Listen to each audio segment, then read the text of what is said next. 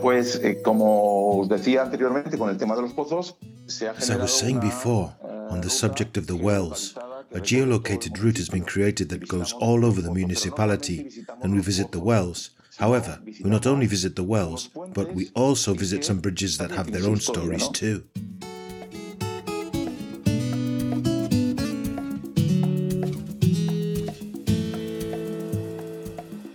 Tourism in Valdemorales. Smart tourist signs in audio format. Bridges. We can visit and learn about different bridges in Valdemorales, each with its own story, starting with the Puente del Molinillo Bridge. que este puente evitaba era un riachuelo de los más What the bridge helped avoid was a major stream running through the town. So, sirvió este puente in times gone by, this bridge and its surroundings were used by the washerwomen from the town to wash. They took their baskets and their clothes and went to wash in this stream. They went to the Puente del Molinillo, but don't ask me why it's called the Little Mill Bridge. It was a place where women went to wash clothes and hang them out, because it was an area that had green zones. In the Plaza de España square, we find another of Valdemorales' bridges, which for some years served, when the rainy season permitted, as a place to play for the town's youngsters. En este puente, pues yo personalmente viví una anécdota. I experienced an incident on this bridge, but the story was that as little kids we went to play hide and seek. Some got on top of the bridge, and others played between the bridge's different openings to see who could see another, and so on.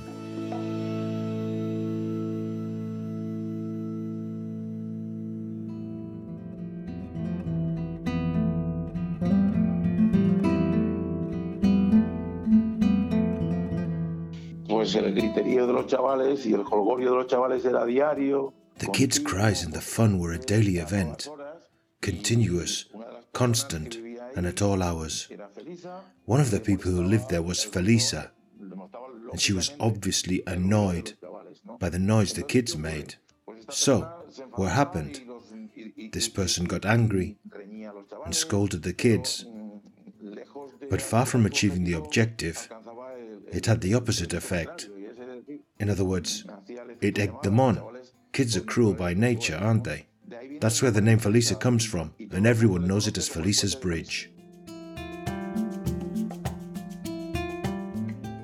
Felisa's Bridge is in La Plaza del Barbero, the Barber's Square, which was used to cross from one part of the town to the other for many years.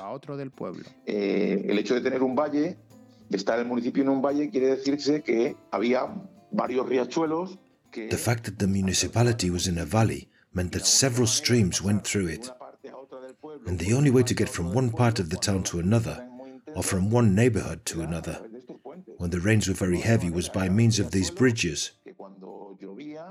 It was a stream with very high waters when it rained, and there was no way to get from one neighborhood to another, so these bridges were used.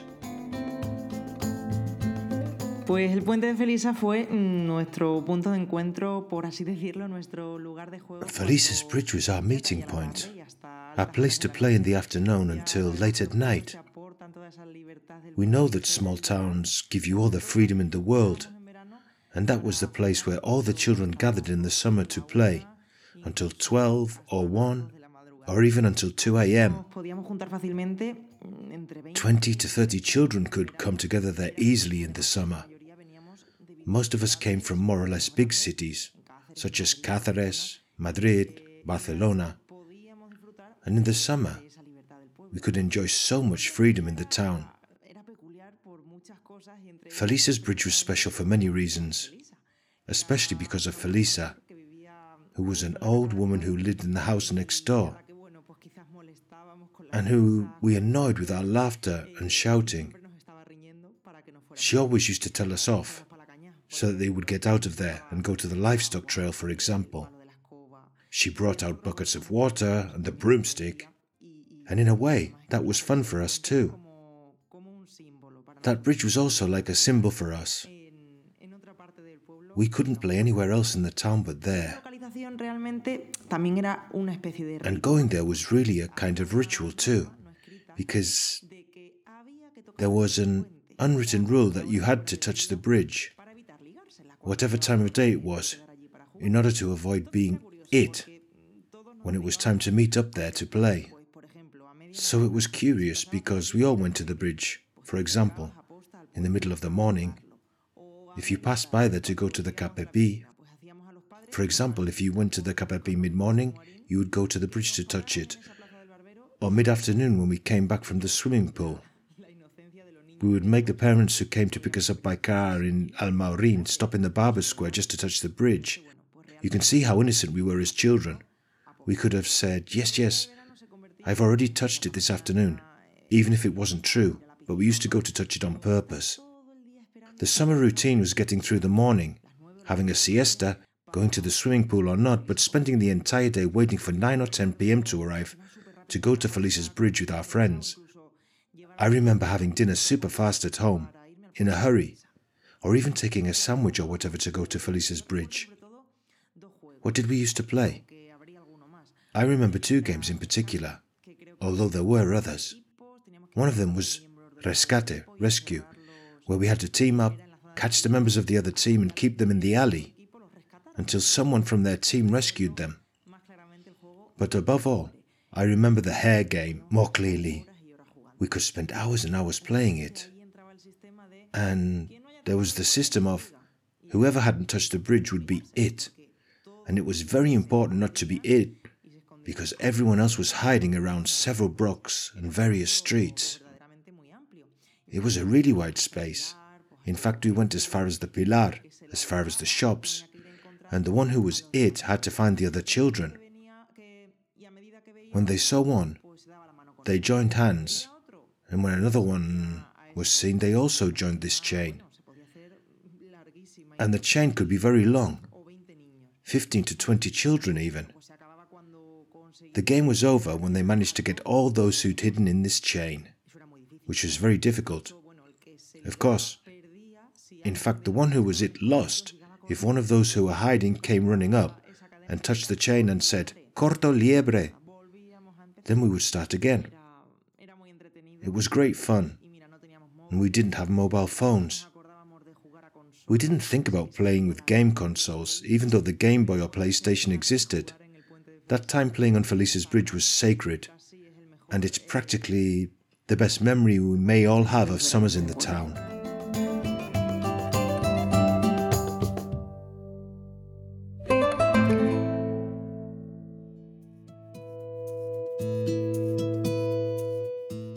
Like many towns, Valdemorales also has typical games that many generations have played, such as La Rodanga and Los Zancos.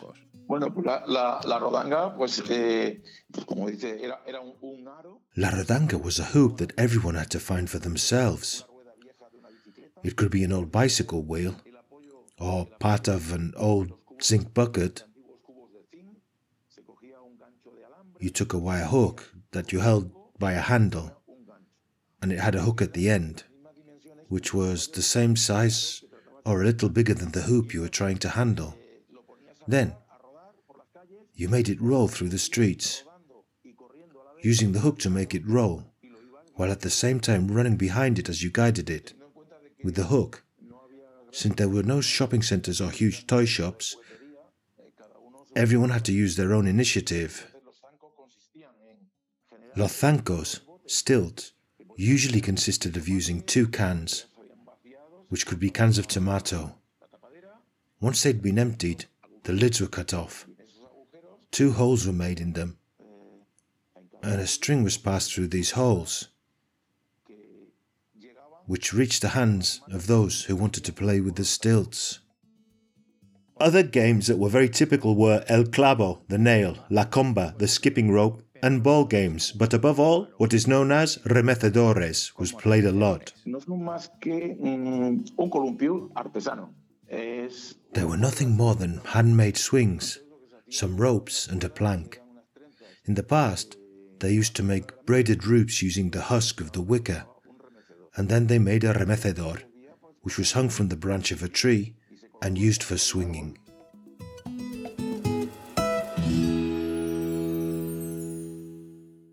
A production for Radio Viajera, financed within the framework of the Project for the Development of Smart Villages of the Government of Extremadura and the European Union, with the support of the Valdemorales Town Council.